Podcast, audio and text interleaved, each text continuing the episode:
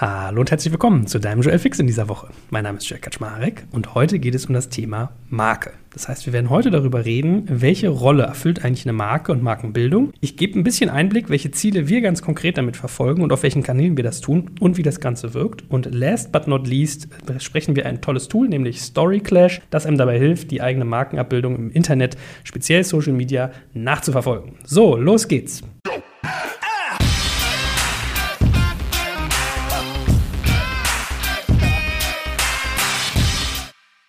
Heute eine Premiere. Das ist der erste Joel Fix und vielleicht bleibt es auch nicht der letzte, wo ich nicht alleine da sitze. Nämlich heute sitzt die gute Franzi mit mir. Hallo Franzi. Hallo Joel. Franzi ist Teil von Digital Kompakt, ein nicht mehr wegzudenkender, darf ich sagen. Und ihr habt jeden Tag Berührung mit ihr, wenn ihr uns konsumiert. Sag doch mal ganz kurz, was du bei uns so machst. Hi, also ich bin Franzi und ich bin bei Digital Kompakt für zwei Bereiche zuständig. Einmal für die Reports, also unseren schönen E-Commerce Report, den ihr bei uns erwerben könnt. Und auf der anderen Seite, wenn mich der Report nicht zu sehr im Beschlag nimmt, mache ich noch die die Öffentlichkeitsarbeit für uns, sprich unsere Social-Media-Plattform, unser Newsletter und all solche Sachen. Was ist denn so dein Background? Wo kommst du denn her, dass man auch mal ein Gefühl kriegt, aus welcher Welt du eigentlich stammst? Ich habe studiert Journalistik Medienmanagement in Magdeburg und habe dann vertieft im Master in Gesundheitsjournalismus. Und dann habe ich ein Volontariat gemacht beim Deutschen Industrie- und Handelskammertag. Das war sehr spannend, da war ich viel unterwegs, eben hier in Berlin, aber auch bei den IHKs vor Ort und auch bei einer Auslandshandelskammer in Indien und habe da ganz unterschiedliche Erfahrungen gesammelt. Und von dort aus bin ich dann zu einem Projekt gegangen, Innovationsbüro, Fachkräfte für die Region hieß das oder heißt das. Es ist auch ein Projekt vom DIHK und vom Bundesministerium für Arbeit und Soziales. Und da habe ich auch die Öffentlichkeitsarbeit gemacht gemacht. Ja, und dann bin ich zu Joel gekommen. Ich starte ein bisschen mit dieser Einführung, weil ich auch aufzeigen will, dass wir aus unterschiedlichen Welten kommen und dass wir auch unterschiedliche Dinge gelernt haben beide. Also ich komme ja so Startup-Act, also als du das erste Mal das Wort Öffentlichkeitsarbeit ins Spiel gebracht das kannte ich gar nicht, ja. Also bei uns hieß das dann irgendwie ja, erstmal Social Media machen oder so. Dann halt auch viel so wie soll man sagen, Hauruck, ja? Also ganz viele Sachen, die so ad hoc entstanden, während wir noch dabei waren quasi. Und bei dir ist ja die Welt teilweise so, du, du kannst, du weißt ja, was du da tust, ja? Also du tust das ja mit Konzept und bei dir hat das ja auch alles so Stringenz. Das heißt, so die größte Stärke bei dir, finde ich ja, ist, dass das alles in so ein System gegossen wird. Das möchte ich mal aufmachen und jetzt starten wir mal voll rein. Also Rolle von Marke. Ich gebe mal so mein Verständnis und du ergänzt, erweiterst und sagst, was dir noch so einfällt. Warum ich irgendwie sehr viel Wert darauf lege, dass wir mit Digital Kompakt uns mit einem intensiven Markenaufbau beschäftigen, ist, dass ich Marke immer als Leistungsversprechen sehe. Das heißt, wer mit unserer Marke zu tun hat, weiß eigentlich auch, wofür wir stehen. Ich weiß genau, wenn ich die Marke X habe, dann passiert Y. Klassisches Beispiel, was glaube ich gefühlt jeder kennt, Apple. Bei Apple weiß man, Apple steht für gutes Design, für toll intuitiv gemachte Software und man ist auch glaube ich schon gleich ein bisschen darauf geprägt, es ist auch teuer. Ja? Also wenn ich mit Leuten über Apple rede, der dritte Satz ist glaube ich mal, ja, was ist so teuer, das kaufe ich mir nicht. Und dann gibt es so die Fanboys, die sagen, ja, aber da geht nichts drüber, die, das Design, die Funktion und so weiter und so fort. Das heißt, unterm Strich, für mich bedeutet Marke also Leistungsversprechen und damit managt es Erwartung und wenn ich es schaffe, Erwartungshaltung zu wecken, schaffe ich gleichzeitig auch Verbundenheit. Eine Achse. Zweite Achse ist für mich immer Wiedererkennung. Das heißt, wenn ich jetzt irgendwie unterwegs bin, in den Tiefen des Webs, beim Social Media Thema, was du hast, wenn wir gleich dazu kommen, man erkennt, glaube ich, so einen Digital Kompakt Podcast zum Beispiel sehr, sehr schnell, weil wir das sehr, sehr aktiv versuchen zu befördern. Das ist so der, die zweite große Achse. Ich gebe also ein Leistungsversprechen, ich schaffe eine Wiedererkennung und im Idealfall regt das Ganze zum Wiederkauf an wenn man so ein bisschen drüber nachdenkt, fiel mir auf, also es wirkt ja nicht nur nach außen, sondern auch nach innen. Also das darf man gar nicht so unterschätzt. Und ich glaube, dazu können wir gleich mal ein paar Sätze mehr auch sagen. Wie wirkt eigentlich eine Marke auch nach innen? Mitarbeiter anziehen, Mitarbeiter sozusagen alle alignen, dass die alle sozusagen in die gleiche Richtung gehen, solche Dinge. Und bevor ich jetzt aber mit Simon Sinek loslege, den ich ja dann immer ganz gerne aufgreife in dem Bereich, vielleicht ergänzt du mal ein Stück weit auch nochmal an das ganze Thema äh, CI, weil das ist ja was, wo du auch bei uns super hinterher bist, dass das bei uns sehr, sehr einheitlich funktioniert. Ja, das ist mein kleines Lieblingsthema bei uns. Was ich erstmal noch ergänzen würde, ist, ist natürlich, du hast schon ganz richtig gesagt, eben eine Marke bekannt machen, mit gewissen Werten aufladen und eben wiedererkennbar machen. Und ganz wichtig, was man natürlich, was jeder verfolgt, wenn er seine eigene Marke aufbaut, ist natürlich diese Marke irgendwie mit positiven Eigenschaften aufzuladen, die dann der Nutzer oder der Käufer oder der Kunde im größeren Sinne einfach kennenlernt und schätzen lernt und dann letztendlich natürlich auch nicht mehr missen möchte. Das war der erste Punkt. Und die zweite Sache ist, dass der Prozess der Markenbildung, das hast du ja auch schon angesprochen, eben nicht nur darauf abzielt, dass man ein schönes Logo entwickelt und das vielleicht auch noch auf dem Briefpapier macht, äh, sodass dann derjenige, der deine Post kriegt, das Logo auch nochmal sieht, sondern dass das eben ganz, ganz unterschiedliche Facetten hat. Und da gehört eben nicht nur das Design dazu, was man auch viel umfänglicher machen kann als eben nur ein Logo und ein Briefpapier. Das, da gehen wir sicherlich später auch nochmal ein. Zum Beispiel auch eben, dass ich das im Büro widerspiegeln kann oder solche Sachen. Aber dann gibt es neben dem Designaspekt natürlich den Kommunikationsaspekt. Wie kommuniziere ich nach außen, aber eben auch nach innen ins Team, ganz wichtig. Dann, wie verhalte ich mich? Also ist das Verhalten gleich dem, was ich auch kommuniziere? Wie gehe ich mit meinem Kunden um? Wie gehe ich mit meinen Mitarbeitern um? Mit meinen Partnern? Verfolge ich da die gleichen Werte? Dann, wie ist die Kultur, die Philosophie in unserem Unternehmen? Bin ich auch da irgendwie stringent auf meiner Linie? Und bei all diesen Sachen ist es eben ganz wichtig, sich vorher zu überlegen, was will ich transportieren, wo will ich hin, wofür möchte ich stehen. Und dann kann ich überlegen, wie ich das in all diesen Schienen am besten rüberbringe und dass ich mich da auch stringent verhalte. Also ich glaube, eins der Kernworte hierbei ist ja Konsistenz. Ne? Ja. Also das finde ich irgendwie genau. spannend, weil ich habe so überlegt gerade, äh, was für ein Beispiel passt. Und wenn ich mir zum Beispiel mal die DIHK nehme, wo du bist, und halt die BVG daneben. Wenn ich so die BVG sehe, die haben ja immer irgendwelche Werbespots, wo lustige Sprüche auf den Bussen stehen, wo man Hip-Hop-Videos mal macht. Und so eine DIHK, die hat ja irgendwie Firmenpublikum, die muss eher ein bisschen konservativ sein, ja. ein bisschen wertefest. Ja? Das heißt, es kommt natürlich komisch, wenn ich als DIHK zum Beispiel mich nach außen wertefest gebe, nach innen aber nicht oder umgekehrt. Oder als BVG habe ich lockere, coole Sprüche meinetwegen auf der Seite und in der Organisation ist es aber so, da muss man sich siezen und keine Ahnung, 13 Hierarchien einhalten. Oder? Das ist richtig, ja. Oder wir hatten immer das super Beispiel der Deutschen Bahn, die früher eben auf ihren Plakaten mit Kundenfreundlichkeit etc. geworben haben und mit einem Bordrestaurant, was dich von vorne bis hinten bedient. Aber wenn dir dann der Schaffner im Zug entgegenkommt und dich erstmal anmotzt, weil du deinen Namen nicht auf dein Ticket geschrieben hast, dann ist das halt nicht freundlich. Und dann muss ich gucken, wie trete ich auf Plakaten auf und äh, habe ich meine Mitarbeiter eigentlich im Service richtig geschult. Das ist eben ein wichtiger Punkt. Das muss irgendwie alles zusammengehören und stimmig sein, weil sonst bin ich nämlich nicht mehr glaubwürdig. Und das ist der,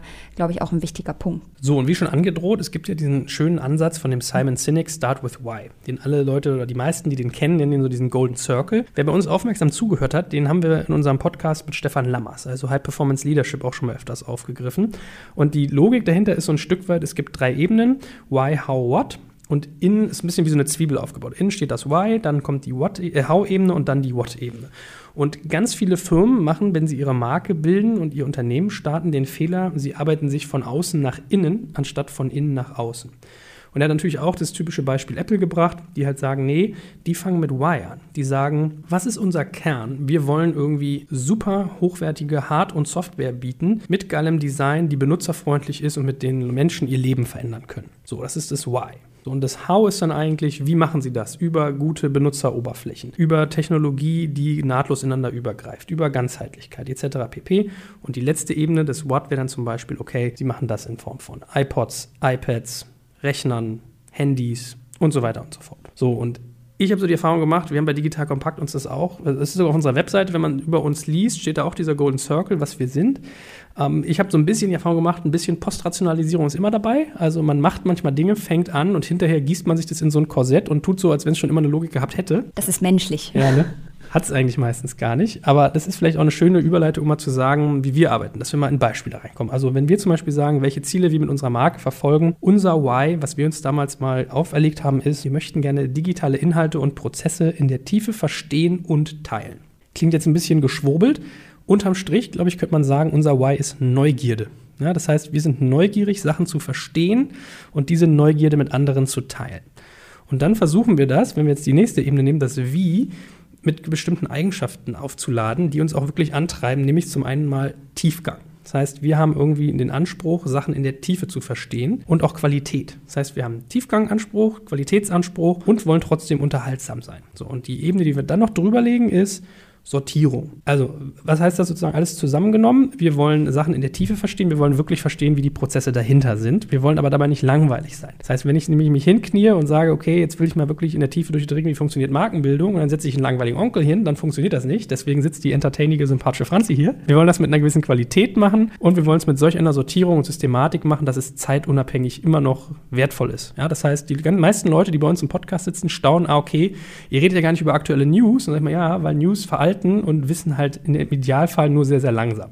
So, und dann kommt so eine Ebene dazu, ich glaube, die hat auch nochmal zugenommen, seitdem du hier bist bei uns, äh, Nachhaltigkeit. Da können wir auch mal ein paar Beispiele nachher zu bringen. Das heißt, das, was wir tun, versuchen wir alles immer aufzuladen, auch mit so einem gewissen ökologischen, nachhaltigen Aspekt. Merkst du das bei uns? Wenn wir die Kultur nach innen kommunizieren, kommt es raus? Unser Why und die ganzen Haus? Ja, doch, auf jeden Fall. Finde ich schon. Ich, ich frage mich tatsächlich, es wäre ja auch interessant, also wer zuhört, kann uns ja auch mal Feedback geben, ob es wirklich nach außen dringt. Das ist ja eigentlich das Interessante, oder? Ja, ich hoffe so. Also ich meine, wir werden auch gleich mal ein bisschen was über Wirkung sagen, aber mh, ja, Beispiele sparen wir uns noch mal ein bisschen auf. Vielleicht gehen wir erstmal auf die Kanäle. Das ist jetzt also dein Steckenpferd. Also ich habe jetzt mal gesagt, was ich am Reißbrett mal entworfen habe und was wir nun äh, sozusagen mit deiner Hilfe auch fortführen. Das führen wir gleich mal im Detail aus, wie das dann in der Organisation aussieht. Aber vielleicht fangen wir mit den Kanälen an, mit den externen und den internen, welche wir alle so nutzen. Also ich von meiner Seite kann natürlich sagen, Webseite Podcast, klar. Also wenn wir hier zum Beispiel arbeiten, auf der Webseite haben wir eine CI, mit der wir arbeiten. In den Podcasts haben wir wiederkehrende Elemente, dass wir zum Beispiel, wenn ich einen Werbespot ansage, immer den gleichen Satz haben. Wenn ich einen Podcast beginne, immer den gleichen Satz haben. Das habe ich damals bei Gründer Gründerszene lustigerweise gelernt. Wir hatten irgendwie Videos und die gingen immer los mit Hallo, wer bist du, was machst du? Und jedes Mal, wenn Leute mich irgendwie auf einem Event getroffen haben, wurde ich ganz oft mit dem Satz begrüßt oder ach ja, du bist doch der, wer bist du, was machst du Typ, ja? Das heißt, da wären wir so bei diesem Thema Wiedererkennung. Also ein klassischer Wiedererkennungskanal und Markenbildungskanal ist sicherlich also der Podcast, weil man auch den Leuten im Ohr sitzt, weil man merkt, okay, der fängt seinen Werbespot jedes Mal mit ihr Lieben an. Also unser Cutter, der Jan, der das jetzt hier bestimmt bald auch äh, schneiden muss, ja, der sagt immer schon, ich kann das nicht mehr hören, Joel.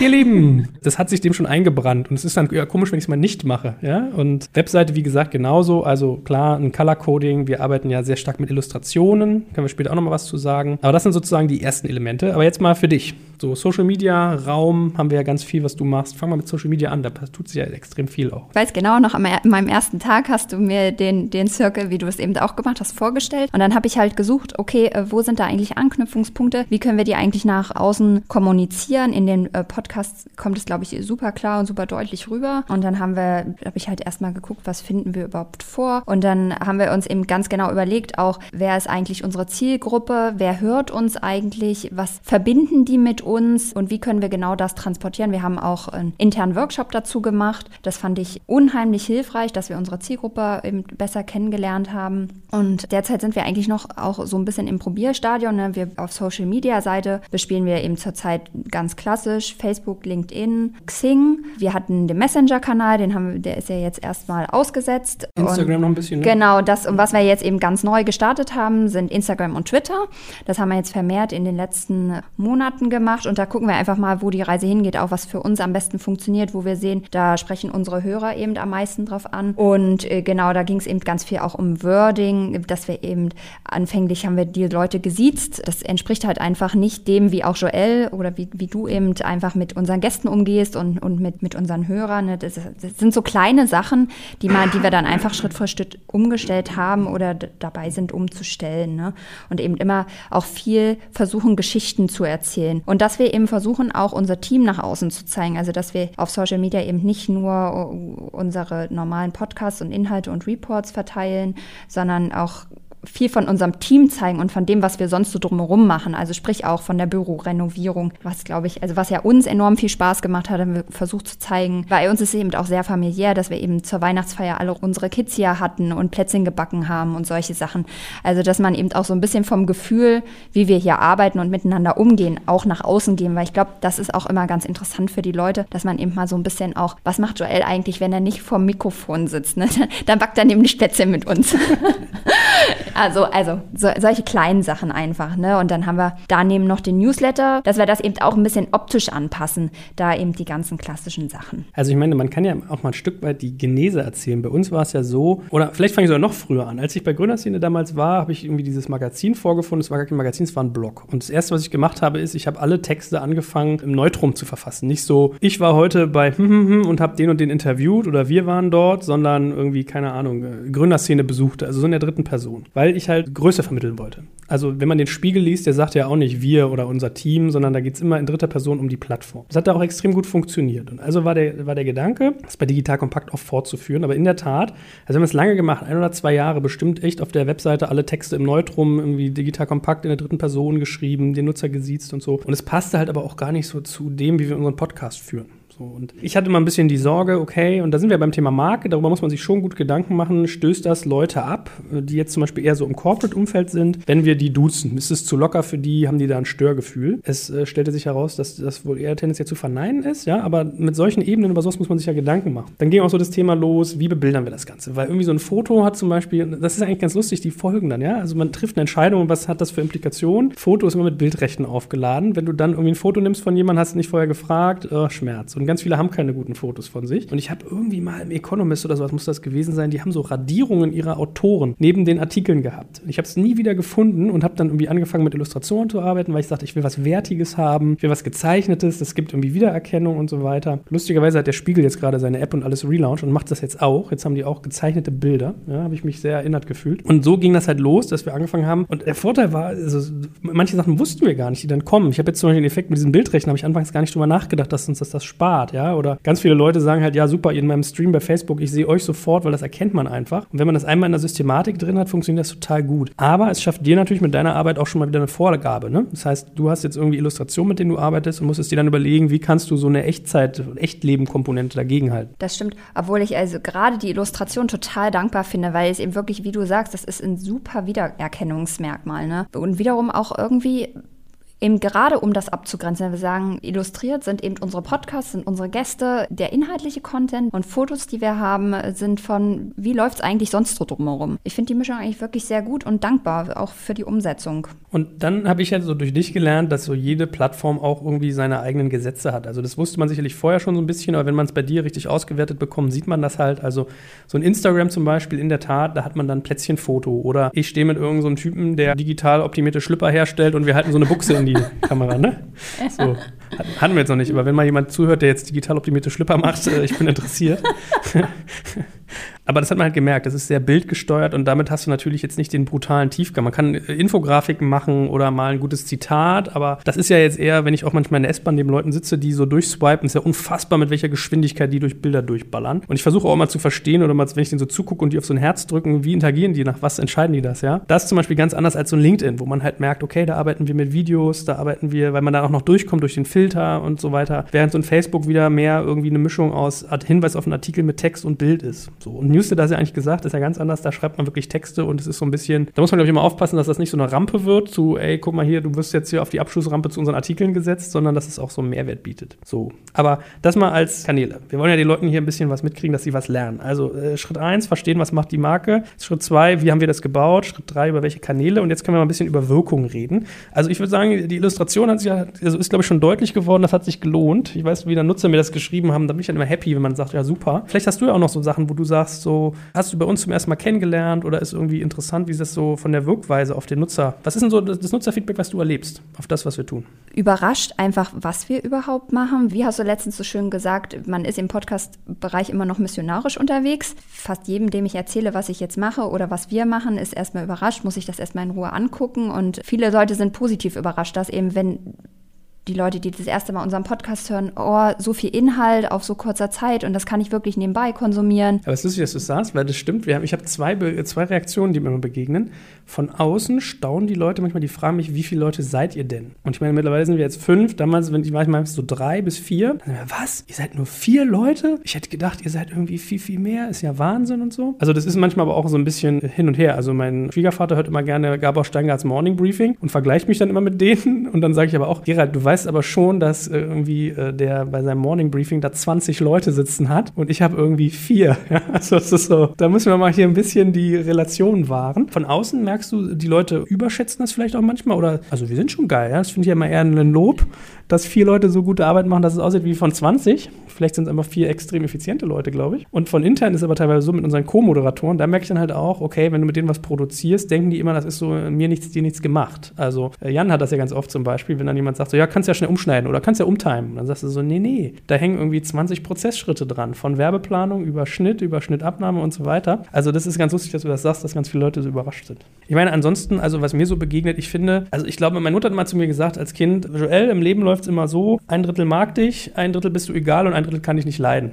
So, und dann optimier quasi dein Drittel, was dich mag. Also bei manchen Leuten hat man das Gefühl, es ist ein bisschen positiver verteilt, bei manchen vielleicht ein bisschen negativer. Ich glaube, wir sind so 50-50, ja, oder vielleicht 70-30. Ich glaube, es gibt ganz viele Leute, die das extrem schätzen, was wir tun. Ich erinnere mich, ich hatte mal ein äh, Telefonat mit einem Anwalt irgendwie in einer richtig großen Kanzlei, der meinte, ah, ihr habt uns total, ihr habt mich total versaut, ich kann keinen anderen Podcast mehr hören, weil dieses langsame Gerede der Leute, diese dauernden Pausen und Amps ist ja zum Kotzen und ihr schneidet das immer raus, es ist so schön schnell. Oder der Technikchef der Metro, und das ist wirklich verrückt, der, der saß bei uns im Podcast, hat ja irgendwie so 1500 Leute an der Management, der meinte auch, Joel, ihr seid der einzige Podcast, den ich auf normaler Geschwindigkeit höre, alle anderen spule ich sozusagen, also höre ich auf 1,5-fach, weil die sind so langsam und ihr seid so schön schnell, da muss ich mal lachen. So, also ich, ich merke grundsätzlich sehr, sehr positives Feedback, aber wahrscheinlich ist es auch so, das Negative kriege ich gar nicht so mit, weil die Leute, die mit uns gar nichts anfangen können, die stoßen wir auch sehr klar ab, weil sie halt irgendwie bei uns auch klar signalisiert kriegen, wofür wir stehen und wofür nicht. Ja, ich glaube, wir haben halt super spezielles Thema, ne? Also das äh, führt, glaube ich, dazu, dass man einfach die Interessen manchmal nicht trifft. Ja, wo, wobei ich glaube, was ich so beobachte, überraschenderweise kickt es dann viele mal, ja, manchmal habe ich mich auch dabei, dass ich überlege, ob ich was Boulevardiges machen soll, aber da muss man,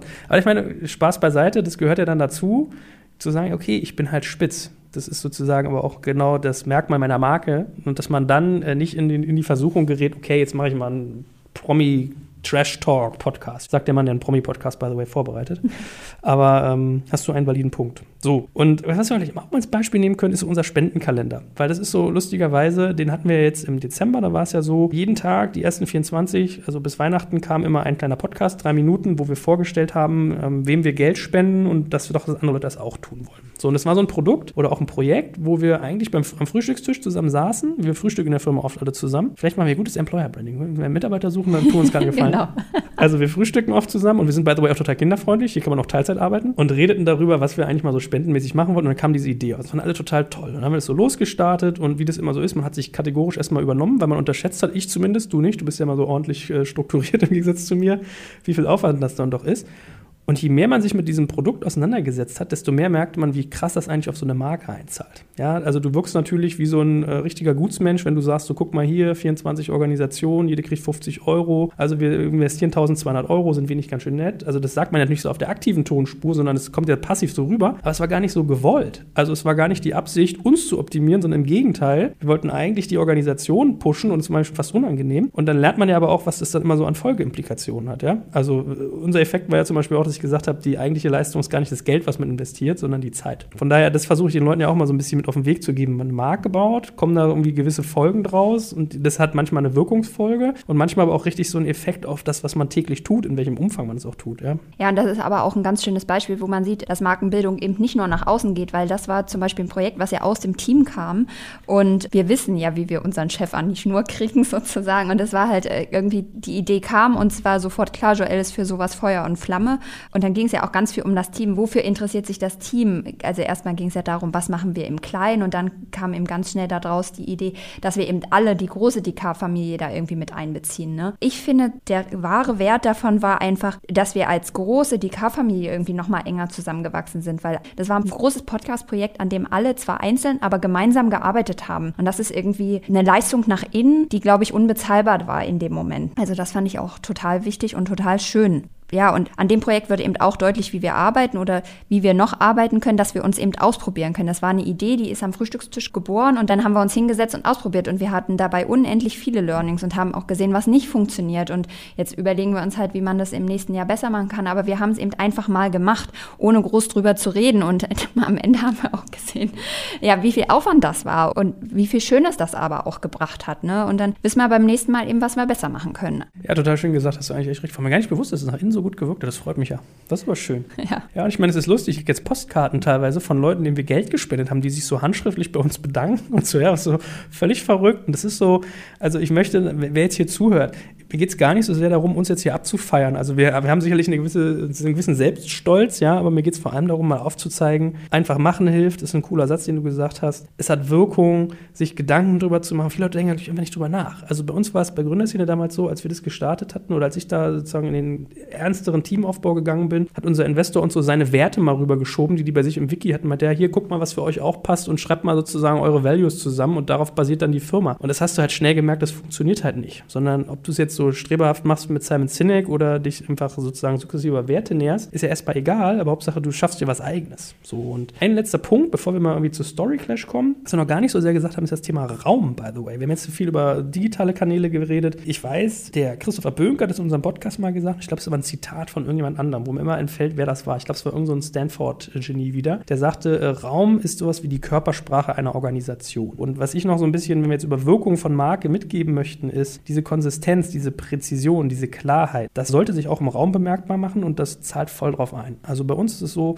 wenn wir hier Partner mit reinnehmen. Ich habe es neulich gehabt, da saß eine da, wir machen richtig große Kiste zusammen und die sagte, Joel, warum ihr mich überzeugt habt, warum ich mit euch zusammenarbeite, ist, ihr habt einfach eine ganz klare Vorstellung, ganz klares Konzept und das wirkt total auf mich ein. Es macht total den Sinn, das finde ich gut, deswegen machen wir das mit euch. Ich merke halt, dass so ein Raum ist auch so. Es ist ein bisschen ja auch so, wenn man sagt, okay, wenn du irgendwie äh, auf die Arbeit gehst, zieh dich für den Job an, den du haben willst und nicht den, den du hast. So, und deswegen, ich glaube, viele Leute sind vielleicht immer so, oh Gott, jetzt posten die schon wieder, was, wie ihre Wände gestrichen werden oder wie sie eine Kopfhörerhalterung gebaut haben. Ich glaube, es zahlt aber stark darauf ein und deswegen machen wir das so intensiv, wenn man diese Kultur, die man hat, auch im Raum bemerkbar macht und wenn man da was investiert. Da habe ich einen eigenen Podcast drüber gemacht, komplett sogar. Und das merke ich halt, wenn hier Leute durchmarschieren, die, die kommen hier rein und die wissen, okay, der Typ meint das ernst. Das ist hier nicht irgendwie, keine Ahnung, so ein, so ein Influencer-Onkel, der sich aufregt, dass er nicht irgendwie umsonst im Hotel nächtigen darf oder hier die Fashion-Klamotte bezahlen muss, sondern der hat richtig ein Konzept und hat Bock, was zu tun. So, und das möchte ich ja Leuten so ein bisschen mitgeben, diese Ganzheitlichkeit und dass Leute das spüren. Da spiegelt sich halt auch der Qualitätsanspruch wieder. Ne? Die Leute, die hierher kommen, sehen, das hat Hand und Fuß, das hat Qualität, das hat Tiefgang. Und dann gibt es Joel, der das Wohnliche irgendwie reinbringt, ne? der dann eben den Gast empfängt. So, jetzt aber hier mal ans Eingemachte. Wir haben noch eine ganz spannende Kiste zum Ende, nämlich Story Clash. Das ist ein Tool, mit dem man sein Social Media Monitoring vorantreiben kann. Kleiner Disclaimer vorab: äh, Wir werden dafür bezahlt, dass wir dieses Tool besprechen.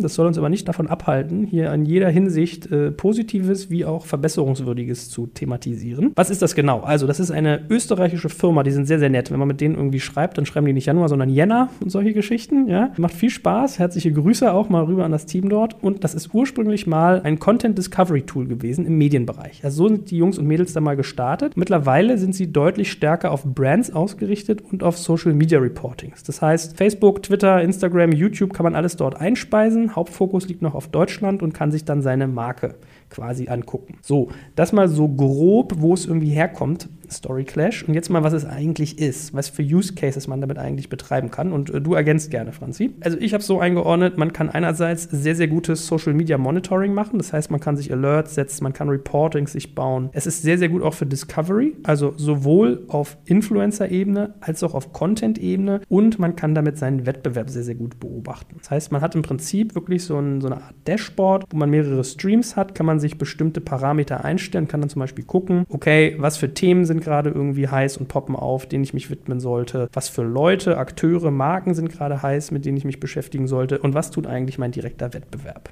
So ordne ich das Tool ein. Wie würdest du das nochmal wiedergeben mit eigenen Worten? Was ich eben äh, super wichtig und als eben auch Alleinstellungsmerkmal rausarbeiten würde, ist, dass du eben den Vergleich ziehen kannst. Also du kannst dich direkt mit deinen Wettbewerbern oder Mitinteressenten, Mitstreitern vergleichen und kannst sagen, in, und da kann man dann Filter setzen, in Woche XY zu dem und dem Thema hat Kanal XYZ das und das gemacht und das war so und so erfolgreich. Und wie habe ich in der Zeit abgeschnitten und welche Themen habe ich bearbeitet? Und das ist natürlich super interessant, wenn ich auf der Suche bin nach Themen, die für meine Kunden, für meinen Hörerstamm etc. interessant sein könnten und kann ich vielleicht auf die Welle mit aufspringen oder welches Thema will ich neu setzen. Sowas funktioniert damit total gut. Ja, was vielleicht auch noch super interessant ist, ist, wohin eigentlich die Reise geht. Und zwar das Tool entwickelt sich natürlich auch stetig weiter und neue Use Cases sind zum Beispiel Kampagnenmonitoring, was ich super interessant finde. Man kann dann also gucken letztendlich, wie haben meine unterschiedlichen Marketingkampagnen performt oder ich kann die nebenbei überwachen. Das gleiche gilt auch für Influencer Monitoring. Das heißt zum Beispiel, wie erfolgreich erfolgreich war eigentlich meine Zusammenarbeit mit einem Influencer? Welche Inhalte und Themen kommen bei welchen Zuhörergruppen besonders gut oder aber auch besonders schlecht an? Welche Themen bearbeiten die Influencer, mit denen ich zusammenarbeite, eigentlich noch? Oder was vielleicht auch super spannend ist, mit welchen Influencern arbeiten eigentlich meine Mitbewerber? Das war Teil 2 und Teil 3, was natürlich auch immer super spannend ist, wie liefen eigentlich meine Events? Sprich, macht Story Clash in Zukunft auch Event Monitoring? Da geht es natürlich auch darum, wie haben Medien über meine Event berichtet oder welche Medien haben berichtet und über welche Marken. Insbesondere geht es dabei aber auch um Kundenbindung, also sprich, welche Teilnehmer haben über mein Event berichtet oder welche sozialen Netzwerke etc.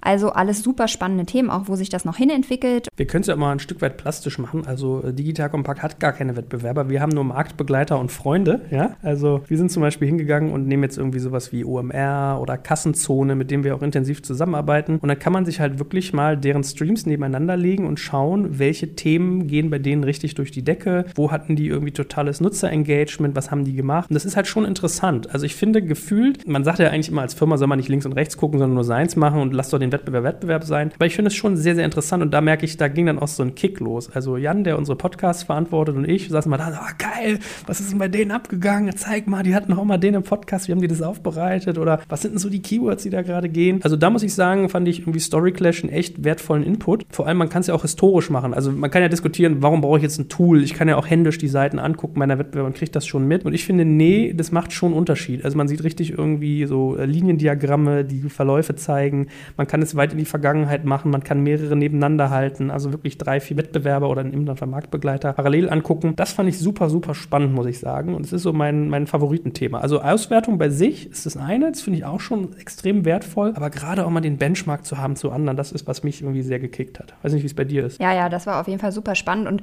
für mich natürlich so der datengetriebene Teil. Man kann diese Daten sich natürlich auch ausgeben lassen und irgendwie ans Team senden. Das ist natürlich auch super spannend, dass man das eben nicht mehr händisch irgendwie erfassen muss, sondern du hast irgendwie diese Echtzeitdaten und kannst sie mit dem Team teilen und dich vergleichen. Und also das ist auch super spannend. Wenn du so grob als Funktionsrahmen, um mal ein paar Sätze in den Raum zu stellen, was man damit alles tun kann, man kann hingehen und kann wirklich Medien, Influencer und Marken filtern und dies sowohl zu den Posts als auch den Reaktionen. So, und man kann auch natürlich hingehen und sagen, einzelne Beiträge möchte ich jetzt gerne mal auf ihre Interaktion betrachten oder ich filtere zum Beispiel mal nach Datum, Zeit, Plattform, Anbieter und so weiter und habe sozusagen ein super fein justierbares Tool, mit dem ich einfach Markenwirkungen messen kann. Und wie gesagt, gerade dieser Vergleich zu Wettbewerbern und Zeiträumen ist, glaube ich, das, was es dann ziemlich mächtig macht. Und man merkt dann auch relativ schnell so die Komplexität. Also wir haben schon ein bisschen gebraucht, bis wir das Tool verstanden haben. Man hat so auf der linken Seite unterschiedliche Funktionsreiter. Es ist eigentlich ganz simpel gestrickt, aber die muss einer mal so ein Stück weit erklären, was passiert wo und dann interagieren die alle auch miteinander. Also ich habe für mich aus diesem Tool als Fazit gezogen, man muss sehr klar wissen, was man will und da muss man sich einmal Benchmarks definieren und kann dann losreiten und quasi vergleichen. Das heißt, einmal das Setup muss sauber sein und dann ist man aber extrem mächtig unterwegs und hat quasi einen Begleiter, der einem eigentlich so Handlungstipps quasi mit ableitet. Ja. Trotzdem auch mal so ein bisschen, wir haben ja schon vorgewarnt, wir sind auch kritisch. Also ich finde es ehrlich gesagt ein geiles Tool. Du warst ja für uns ein bisschen, mh, hm, skeptisch. Also hast du ja gesagt, du weißt nicht, wie du das bei uns benutzen sollst. Woran liegt das? Ich glaube, man muss eine größere Organisation sein und eventuell ein bisschen mehr Mitarbeiter oder sagen wir mal, vielleicht ist man auch nur ein Mitarbeiter, der sich aber Vollzeit mit Social Media beschäftigt und dann kann ich auf jeden Fall schon mal nach Trends suchen und kann gucken, was machen die anderen, wie kann ich da eventuell mit aufsteigen. Das sehe ich einfach in meiner Zeit hier nicht. Ich glaube, dass wir einfach noch nicht die Kapazitäten haben, da auf solche Sachen mit aufzuspringen. Also man sagt ja eigentlich so diesen schönen Satz, äh, aus großer Macht kommt große Verantwortung Sprich, dein Tipp bei diesem Tool wäre, also bei Story Clash, man sollte schon mindestens eine Person haben, die mehr oder minder Vollzeit und wirklich voll fokussiert aufs Thema Social Media ist, damit man dem einfach auch gerecht wird. Oder im Idealfall vielleicht, sag ich mal, ein, ein Dreier-Team, dass man auch wirklich eigentlich das Potenzial, was dieses Tool nutzt, richtig ausschöpfen kann. Wir sind also noch einen Ticken zu klein. Ich teile das und ich finde es ja auch irgendwie total geil. Ich muss sagen, wo ich ein bisschen Thema habe, ist, ich finde den Preis relativ hoch. Also ich habe es heute nochmal extra nachgeschaut. Publisher starten ab 500 Euro pro Monat, Agencies ab 1000 und Brands sogar ab 2000 pro Monat. Das finde ich ist schon richtig ordentlich Holz. Man merkt, glaube ich, aber auch, gerade wenn man das Thema Agenturen oder Marken sich anguckt, da steckt natürlich auch Value hinter. Ja? Also so ein Coca-Cola oder ein BMW steckt Millionen Etats in seine Marke. Dann sollte es auch irgendwie einen signifikanten Beitrag investieren, um diese Markeninvestitionen auch zu monitoren monitoren. Verstehe ich, aber wir kommen so ein bisschen sozusagen für uns zu dem Ergebnis, qua Preis und qua Vielfältigkeit des Tools ist es jetzt etwas, was einem sozusagen extrem hilft. Man muss aber schon eine gewisse Firepower haben. Darf man das, glaube ich, sagen, ne? Ja, so würde ich das zusammenfassen. Beziehungsweise, wofür es natürlich auch helfen kann, ist generelle Trends zu erkennen. Die muss man ja nicht nur in Social Media umsetzen, die kann man ja auch, wie für uns zum Beispiel spannend, generell zu gucken, welche Themen ploppen gerade auf, können wir die auch in unserem Podcast umsetzen. Also da gibt es natürlich Unmengen von Anwendungs Anwendungsfällen, wo man Inhalt rausziehen kann. Ne? Also von daher, man kann es vielleicht als generelles auch Themenmonitoring betrachten, ne? was eben auf viele Kanäle einzählt, nicht nur auf Social Media. Und dafür ist es natürlich auch schon wieder super spannend. Genau, also unsere ÖSI-Freunde sind ja gestartet als Content Discovery Plattform oder Tool und da sind sie sozusagen immer noch. Jetzt haben sie aber auch Social Media und Brand Monitoring sozusagen mit drin. Ihr merkt, glaube ich, spannendes Tool, mächtiges Tool, aber auch in der Konsequenz sozusagen eines, wo man die Organisation vorhalten muss, um damit richtig gut arbeiten zu können oder um dem gerecht zu werden. So, wir bedanken uns ganz herzlich bei denen. Also, wie gesagt, uns macht es tierisch viel Spaß, mit denen arbeiten zu dürfen, darf man ja mal sagen. Äh, dich kriegen wir auch noch dazu, dass du mir Zeit darauf allokierst. Es ist auf jeden Fall auch spannend äh, zu stöbern. Ja, in der Tat. So, und nochmal kleine Zusammenfassung von heute. Also, wir haben viel darüber geredet, welche Rolle eigentlich eine Marke einnimmt. Wir haben gesagt, das ist ein Leistungsversprechen, das Erwartungen managt, dass man idealerweise auflädt mit positiven Eigenschaften, was einem bei der Wiedererkennung hilft. Und wir sind ein Stück weit darauf eingegangen, wie man so eine Marke bilden kann. Ich hoffe, es ist deutlich geworden, dass wir euch mal klar machen, so wie, wie wir damit arbeiten, welche Ziele wir verfolgen und welche Marke wir eigentlich bauen wollen, auf welchen Kanälen und was das als Wirkung hat. Und wenn man all das schon geschafft hat, glaube ich, ist Story Clash ein extrem spannendes Tool, um das auch mal zu messen. Hat mir viel Spaß gemacht mit dir und ich sehe schon, ich muss öfters mal Medienthemen machen, wo du mit drin sitzt, oder? ja, es war auch spaßig für mich. Ja, war, war nicht schlimm, obwohl du ein bisschen aufgeregt warst vorher? Doch, ich war ziemlich aufgeregt. Aber es hat trotzdem Spaß gemacht. Gut, wir wollen ja authentisch sein, ne? Von daher und nachhaltig und interessant und qualitativ. In diesem Sinne, lieben Dank dir und Gerne. auf bald.